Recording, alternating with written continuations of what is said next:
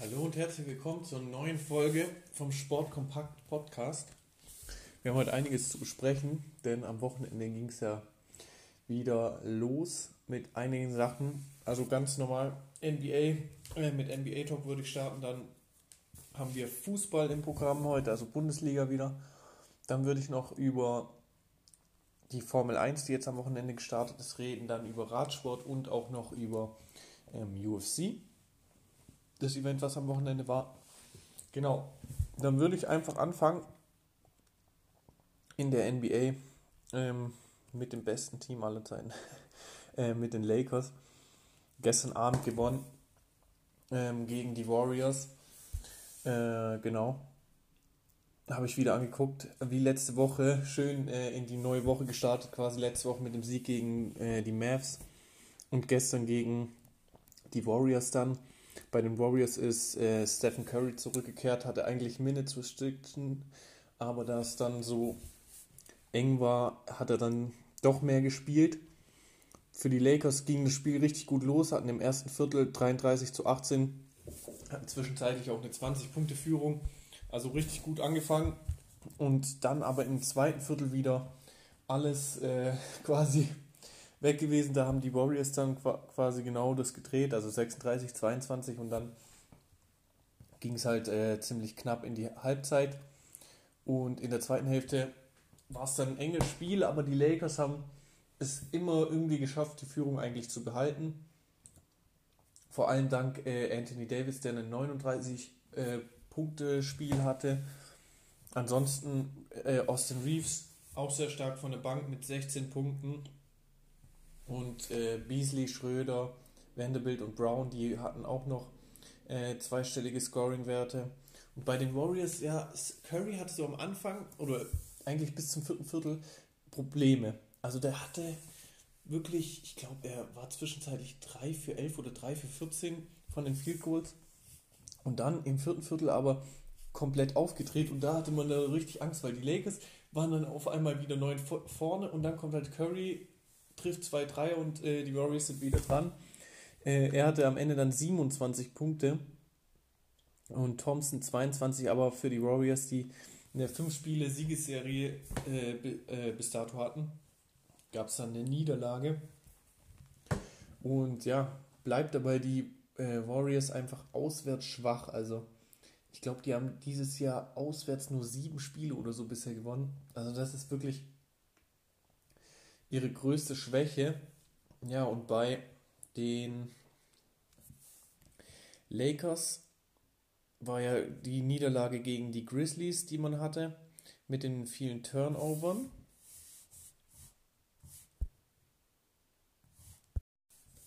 Genau, da muss ich ja noch dazu sagen, weil das hatte ich letzte Woche im äh, Sport-Podcast gesagt, das war ja die, die Verletzung von LeBron. Da war ja erstmal mehrere Wochen dass er, also auf unbestimmte Zeit wusste man ja noch nicht, jetzt hieß ich glaube, das kam dann Donnerstag oder so letzte Woche raus, dass er auf jeden Fall drei Wochen ausfallen wird und danach wird sich der Fuß oder der Knöchel nochmal angeguckt und dann entscheidet man, wie es weitergeht. Das heißt, also auf jeden Fall mal drei Wochen. Also würde er so, ich schaue gerade nochmal in den Spielplan, das ist, glaube ich, nach dem Suns Game, also am 25.03. ungefähr könnte er wieder zurückkommen, aber wie gesagt, es kann halt auch sein, dass die dann nach drei Wochen den Fuß sich angucken und sagen, naja, äh, es wird doch nichts, also du brauchst doch noch mehr Zeit. Auf jeden Fall dann gegen die Grizzlies dieses Spiel äh, verloren. Ähm, ja, da, da waren einfach zu viele Fehler drin. Also es war eigentlich auch ein enges Spiel für, für das, was die Lakers da produziert haben, weil äh, sie hatten insgesamt 26 Turnover als Team. Die äh, Grizzlies hatten nur sechs, das ist halt viel zu viel. Wenn du dann halt am Ende verliert man mit zwölf Punkten, ja, hat man, hätte man ein paar Turnover weniger, dann, dann gewinnt man das Ding. Und das ohne LeBron. Ähm, Anthony Davis mit 28 und 19 in dem Spiel. Aber bei den Grizzlies hat Ja Morant, der hatte 39 Punkte Triple-Double, hat, glaube im dritten oder im vierten Viertel die meisten Punkte aller Zeiten für einen Grizzly-Spieler in einem Viertel gemacht. Und auch sonst, also äh, Jaron Jackson Jr. mit äh, 16, Tillman mit 18. Also die Lakers waren auch im, im Post bisschen unterlegen, um es mal so zu sagen. Ähm, ja, und dann gab es ja noch diese eine Szene, als Schröder den Ball auf Davis gepasst hat und ja, dann der Ball abgefangen wurde, also schlechter Pass, AD fordert den Pass, obwohl er den Ball nicht bekommen kann, äh, Dennis wirft ihn hin, äh, wird abgefangen und Dennis ist dann einfach stehen geblieben, die Grizzlies haben, die, haben ihren Angriff gestartet und rennen halt direkt an ihm vorbei und dann wurde er gebencht. Das war auch so eine komische Szene, aber war dann halt so ein kleiner Dämpfer erstmal, wobei ich auch so als ich mir den Spielplan jetzt angeguckt habe, die nächsten Spiele, wo man so denkt, okay, diese Spiele, die muss man gewinnen, die kann man gewinnen, die sind eher schwierig. Bei den Grizzlies, ich meine, die sind halt trotzdem immer noch der Second Seed im, im Westen. Da, da finde ich, ist eine Niederlage, ähm, ja, nicht ganz so schlimm. Auch wenn man halt, wenn man sich das Spiel anguckt, dieses Spiel gut und gerne hätte gewinnen können, wenn man ähm, bessere, äh, ja, besser auf den Ball aufgepasst hätte, dann hätte man auch das Spiel gewinnen können. Dann ging es weiter gegen die Thunder, waren ja Back-to-Back-Games. Und da gab es dann erstmal die, sage ich mal, schlechten Nachrichten äh, vor Spielstart, wo es dann hieß, Anthony Davis wird auch äh, aussetzen und äh, die Angela Russell fehlt noch und LeBron, wie gesagt. Und dann war halt schon wieder so, man hatte erst so die Hoffnung hochbekommen, dann gewinnt man gegen die Mavericks so ein, so ein krasses Spiel. Dann denkst du dir so wieder, ja, bei den Lakers läuft es, dann kommt LeBron, Verletzung, Niederlage gegen Memphis und dann setzt AD gegen die Thunder aus, was ein wichtiges Spiel ist, weil die Thunder sind ja komplett direkter Konkurrent. Aber die Lakers haben es dann trotzdem gewinnen können. Äh, bei den Thunder fehlt ja auch äh, ihr Star mit SGA das hat natürlich den Lakers auch da ein bisschen geholfen. Aber klar, ohne AD und LeBron weiß man immer nicht so genau, ähm, ob es dann was wird. Aber Schröder mit 26 Punkten dann und ansonsten relativ ausgeglichenes Scoring von, von den anderen Spielern. Einen wichtigen Sieg dann eingefahren gegen die Thunder. Und dann war Samstagmorgen das Spiel gegen die Timberwolves. Das hat man leider verloren, auch wieder direkter Konkurrent. Ähm, war für mich auch so ein Spiel, das du eigentlich hättest gewinnen müssen. Also von vornherein gesehen, weil sie halt zwei, drei Plätze vor dir sind. Anthony Davis mit 38 Punkten, aber ansonsten nicht so viel Unterstützung leider. Nur Beasley hatte von den Starter noch ähm, zweistellige Punkte und auch von der Bank kam nicht ganz so viel. Äh, Dreier-Shooting war wieder bodenlos und auch da 15 Turnover, auch wenn die äh, Timberwolves auch 13 hatten, aber es ist halt ein bisschen zu viel dann gewesen und dann eine 8-Punkte-Niederlage leider kassieren müssen. Aber wie gesagt, dann gestern den Sieg gegen die Warriors und damit stehen die Lakers jetzt bei 31 Siegen und 34 Niederlagen. 6 und 4 in den letzten 10 Spielen. Jetzt geht es weiter. Am Mittwochmorgen spielen sie gegen die Grizzlies, dann spielen sie gegen die Raptors. Ganz kurz zu den Grizzlies, da kann man ja auch was sagen. Ähm, ja, die haben ja auch gerade sehr krasse Probleme. Da kam ja, letzte Woche habe ich das gelesen, es war zwar schon ein bisschen länger raus, aber Ja Morant hat ja irgendwie einen 17-Jährigen oder so bedroht oder sogar zusammengeschlagen. Und das kam letzt, also der Bericht war zwar schon länger draußen, aber es wurde dann äh, letzte Woche noch einmal ganz groß gemacht.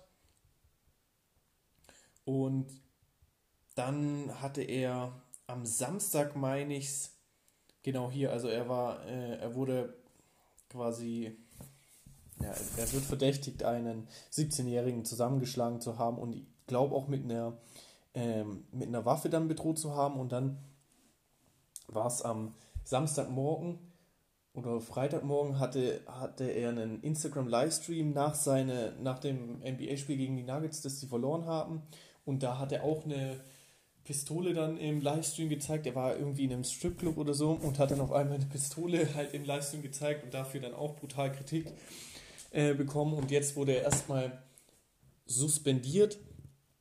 Habe ich heute Morgen gelesen. Also es war geplant, dass er auf jeden Fall mal zwei Spiele weg ist von den, äh, von den Grizzlies, aber jetzt hieß es heute Morgen in einem Bericht äh, auch von amerikanischen Zeitungen, also at least two, also es kann auch mehr sein und dadurch verpasst er halt das Spiel jetzt gegen die Lakers. Dann hat sich noch bei den, äh, bei den Grizzlies. Einer verletzt, jetzt muss ich nur gerade überlegen. Ähm, wie heißt er noch gleich, dass sich verletzt hat bei den Grizzlies? Brandon Clark hatte sich verletzt, genau. Ähm, der wird fehlen, der hat eine Season-Ending-Injury. Also die, die Grizzlies müssen damit auf ihren großen Star in Ja Morant äh, verzichten. Wer weiß wie lange, aber auf jeden Fall äh, für die Lakers natürlich profitabel, sage ich jetzt mal. Denn sie spielen ja am Mittwoch gegen die und dadurch, dass Ja fehlt, selbst wenn äh, D-Low jetzt noch nicht zurückkommt, ist es für mich dann ein Game, was du eigentlich gewinnen musst. Also dadurch hast du jetzt so vor die Füße gelegt bekommen, äh, so einen kleinen Assist von den Grizzlies, wo ich mir, das fand ich auch gar nicht verstanden, was mit Ja Morant auf einmal abging. Er hat ja schon viel Kritik diese Saison äh, bekommen von unterschiedlichen Leuten, dass er so äh, über sein Verhalten, aber ich meine, du bist so ein krasser junger Spieler, du hast ein Team, das sehr krass ist und eigentlich weit kommen könnte in den Playoffs und dann wirfst du durch sowas weg. Also, naja. Auf jeden Fall Mittwoch gegen die Grizzlies sollte, sollten sie gewinnen aus meiner Sicht. Dann spielen sie danach erstmal gegen äh, Ostteams, das heißt, dann spielen sie gegen die Raptors, ist meiner Meinung nach ein ähm, Must-Win-Game und dann kommen die Knicks. Bei den Knicks ist es so, die sind gerade brutal stark drauf. Ich glaube, die haben gerade eine 7 oder 8 Game Winning Streak. Ähm, auch jetzt letztens, äh, auch jetzt gestern genau war es, gegen die, gegen die Celtics gewonnen in Overtime. Davor gegen die Heat, die Nets haben sie geschlagen, nochmal die Celtics, also zwei Siege gegen die Celtics geholt, äh, sind gerade brutal stark seit eigentlich der Trade Deadline auch. Dann spielt man wieder gegen also nach dem Knicks-Spiel spielt man dann wieder gegen direkte Konkurrenten, gegen die Pelicans, dann die Rockets, Must-Win-Game, Mavericks und dann Magic und dann kommen die Suns. Vielleicht dann danach wieder mit LeBron. Aber das sind erstmal so die nächsten Partien. Ansonsten gucke ich gerade mal in der Western Conference. Die Nuggets sind vorne, dann wie gesagt die Grizzlies, aber jetzt nur noch ein Spiel vor den Kings. Und auch die Suns haben sich jetzt wieder ein bisschen rangearbeitet. Also Kings und Suns sind in den letzten 10 Spielen 7 und 3. Die Suns gestern mit einem Sieg gegen die Mavs, also im Duell KD gegen Kyrie. War auch sehr interessant, ist ja zum Ende auch nochmal ein bisschen, gab es ja ein bisschen Beef zwischen äh, Booker und Luca. Aber die Suns konnten das Spiel dann gewinnen. Ich glaube, ich gucke jetzt gerade mal rein, aber ich meine, die hatten fast, also Booker und KD hatten fast zusammen 80 Punkte. Genau, KD hatte 37 und Booker 36. Und bei den Mavs hatten äh, Kyrie und Doncic äh, knapp über 60, aber hat dann eben nicht gereicht. Ja, aber von den Suns war es ja im Prinzip auch zu erwarten nach den Trades jetzt, dass sie ähm, äh, jetzt nochmal einen Angriff nach oben starten. Dann kommen die Warriors, die 6 und 4 in den letzten Spielen sind. Wie gesagt, hatten eine 5-Game-Winning-Streak, aber dann gegen die Lakers verloren. Dann kommen die Timberwolves, haben gleich viele Siege, aber eine Niederlage mehr als die Warriors. Die Mavs kommen dahinter. Dann die Clippers, die jetzt ein bisschen abgerutscht sind, äh, hatten ja auch Probleme, jetzt sage ich mal, ähm, seit, da hieß ja immer, seit sie jetzt Russell äh, drin haben, äh, verlieren sie immer, hatten fünf Spiele, glaube verloren, seit Russell dann bei ihnen gespielt hat, aber auch knappe und bittere Niederlagen. Also es gab dieses eine Spiel, äh, dieses äh, letzte Woche, dieses 176, 175 mit einem Punkt im Prinzip in Overtime verloren. Dann haben sie nochmal in Overtime verloren gegen die Nuggets. Dann gegen die Timberwolves knapp verloren, gegen die Warriors verloren nochmal gegen die Kings verloren, wieder mit einem Punkt, also zweimal gegen die Kings verloren, mit nur einem Punkt Unterschied. Und dann konnten sie aber heute Nacht äh, den Sieg einfahren, den ersten mit Russ, ähm, 135 zu 129 gegen die Grizzlies gewonnen, die wie gesagt schon auf ähm, Ja Morant verzichten mussten und auch in dem Spiel auf, ähm, wie heißt der? der meistgehasste gerade in der NBA. Jetzt muss ich gerade wieder überlegen. Also ein Spieler, der den viele nicht mögen. Dylan Brooks, genau, weil der sein 16. Technical Foul oder so davor hatte und dann wird man ja gesperrt. Ähm, ja, aber wie gesagt, äh, dadurch, dass sie eben fünf Spiele dann verloren haben in Folge, sind die Clippers jetzt wieder ein bisschen abgerutscht. Mal schauen, wie es dann bei denen weitergeht, ob die sich jetzt erstmal wieder fangen mit dem einen Sieg. Dann kommen die Pelicans. Da ist es so, die Pelicans spielen heute und das ist, finde ich, extrem interessant, weil wenn die Pelicans verlieren und die Thunder gewinnen und die Blazers gewinnen, ich schaue gerade mal, die Blazers, die spielen als nächstes gegen die Pistons, ist ein machbarer Sieg und die Kings spielen gegen die Pelicans, da könnten die Pelicans auch gut und gerne verlieren. Und dann OKC spielt als nächstes gegen die Warriors. Das ist so, ja gut, das, das muss nicht unbedingt sein. Aber sollte es so kommen, dass Thunder gewinnen, Trailblazers gewinnen und die Pelicans verlieren hätten, 1, 2, 3, 4, 5 Teams genau den gleichen Rekord. Dann hätten die von 9 bis 13 alle einen 31-34 Rekord, wenn es so bleiben sollte. Ähm, Wäre auf jeden Fall, zeigt dann halt auch einfach, wie krass spannend es in dieser äh, Conference ist.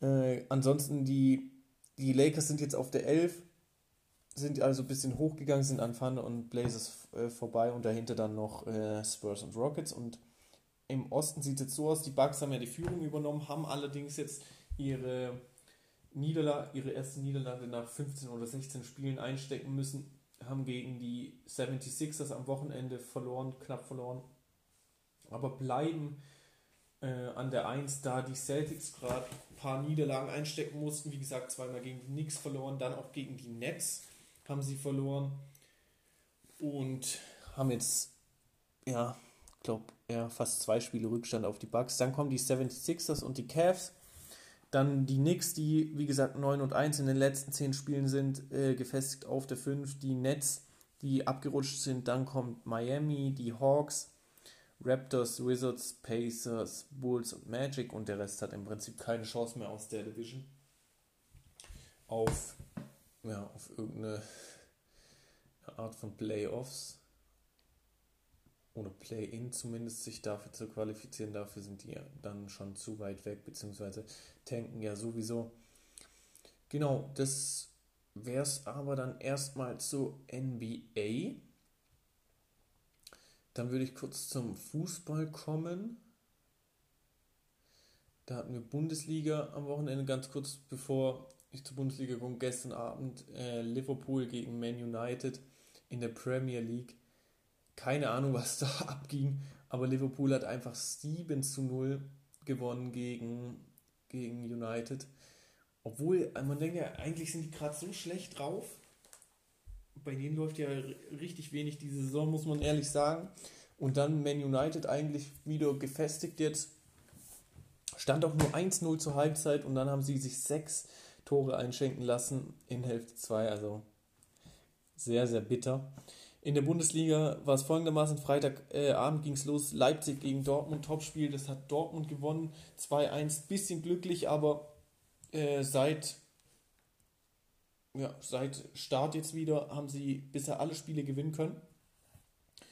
Und dann ging es am Samstag weiter.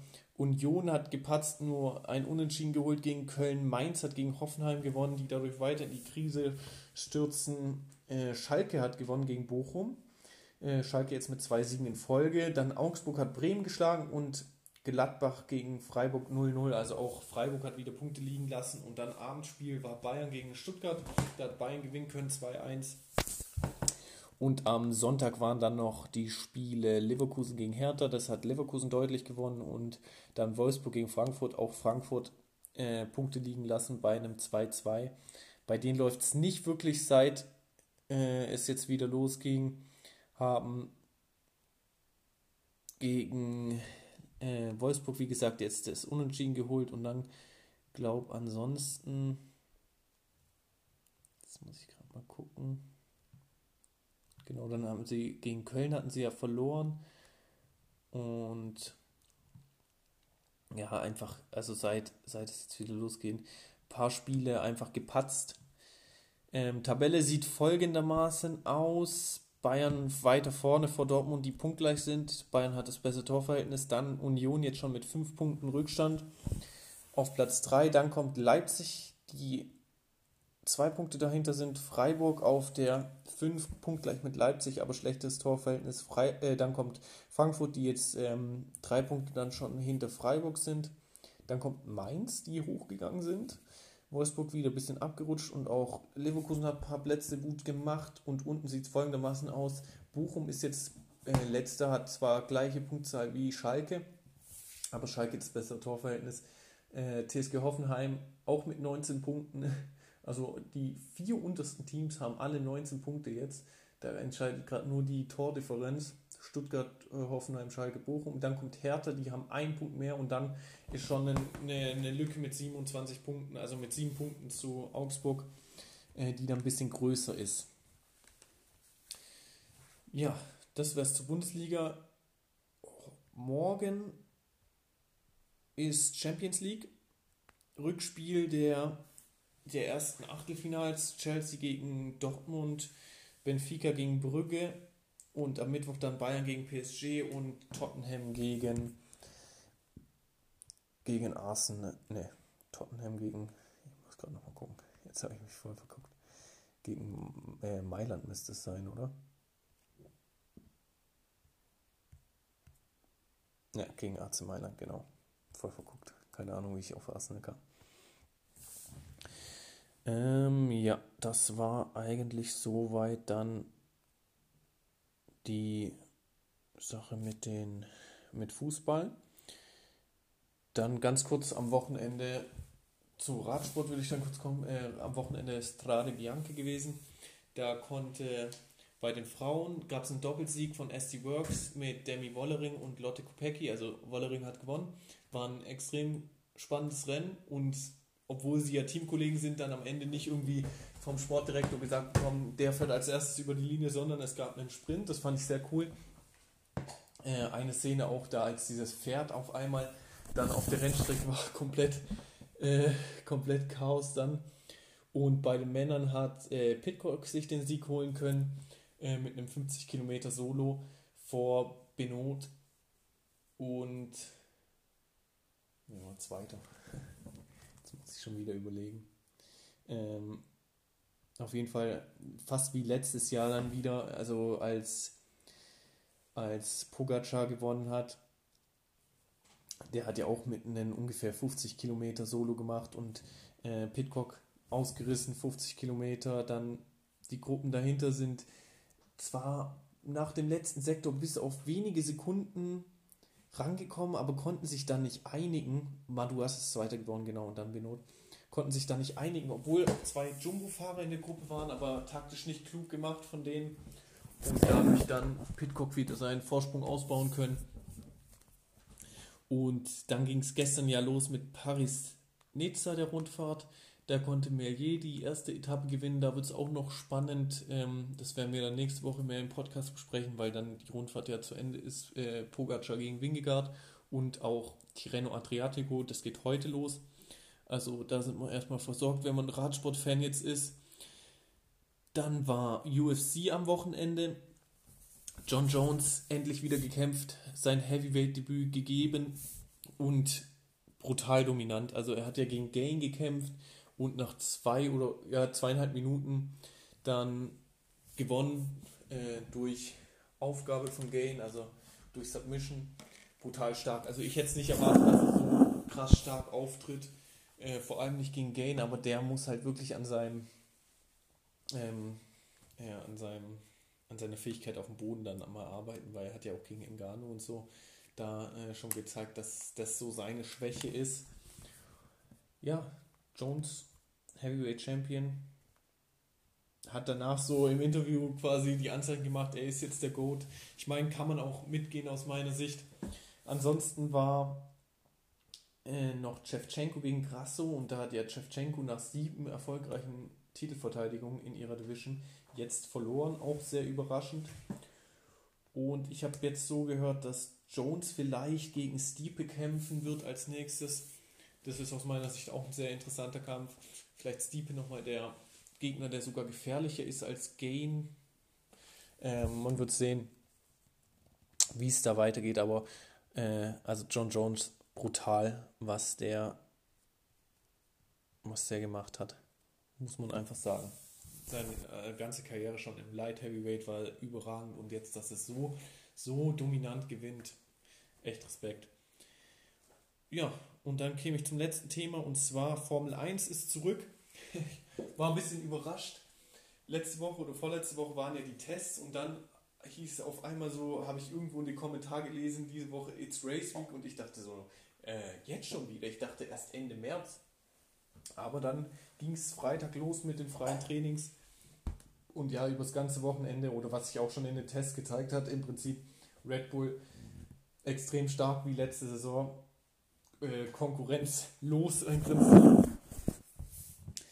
Und dahinter war es aber doch ein bisschen überraschend, denn Aston Martin hat eine relativ gute Performance abgeliefert, schon in den Trainings und im Qualifying dann.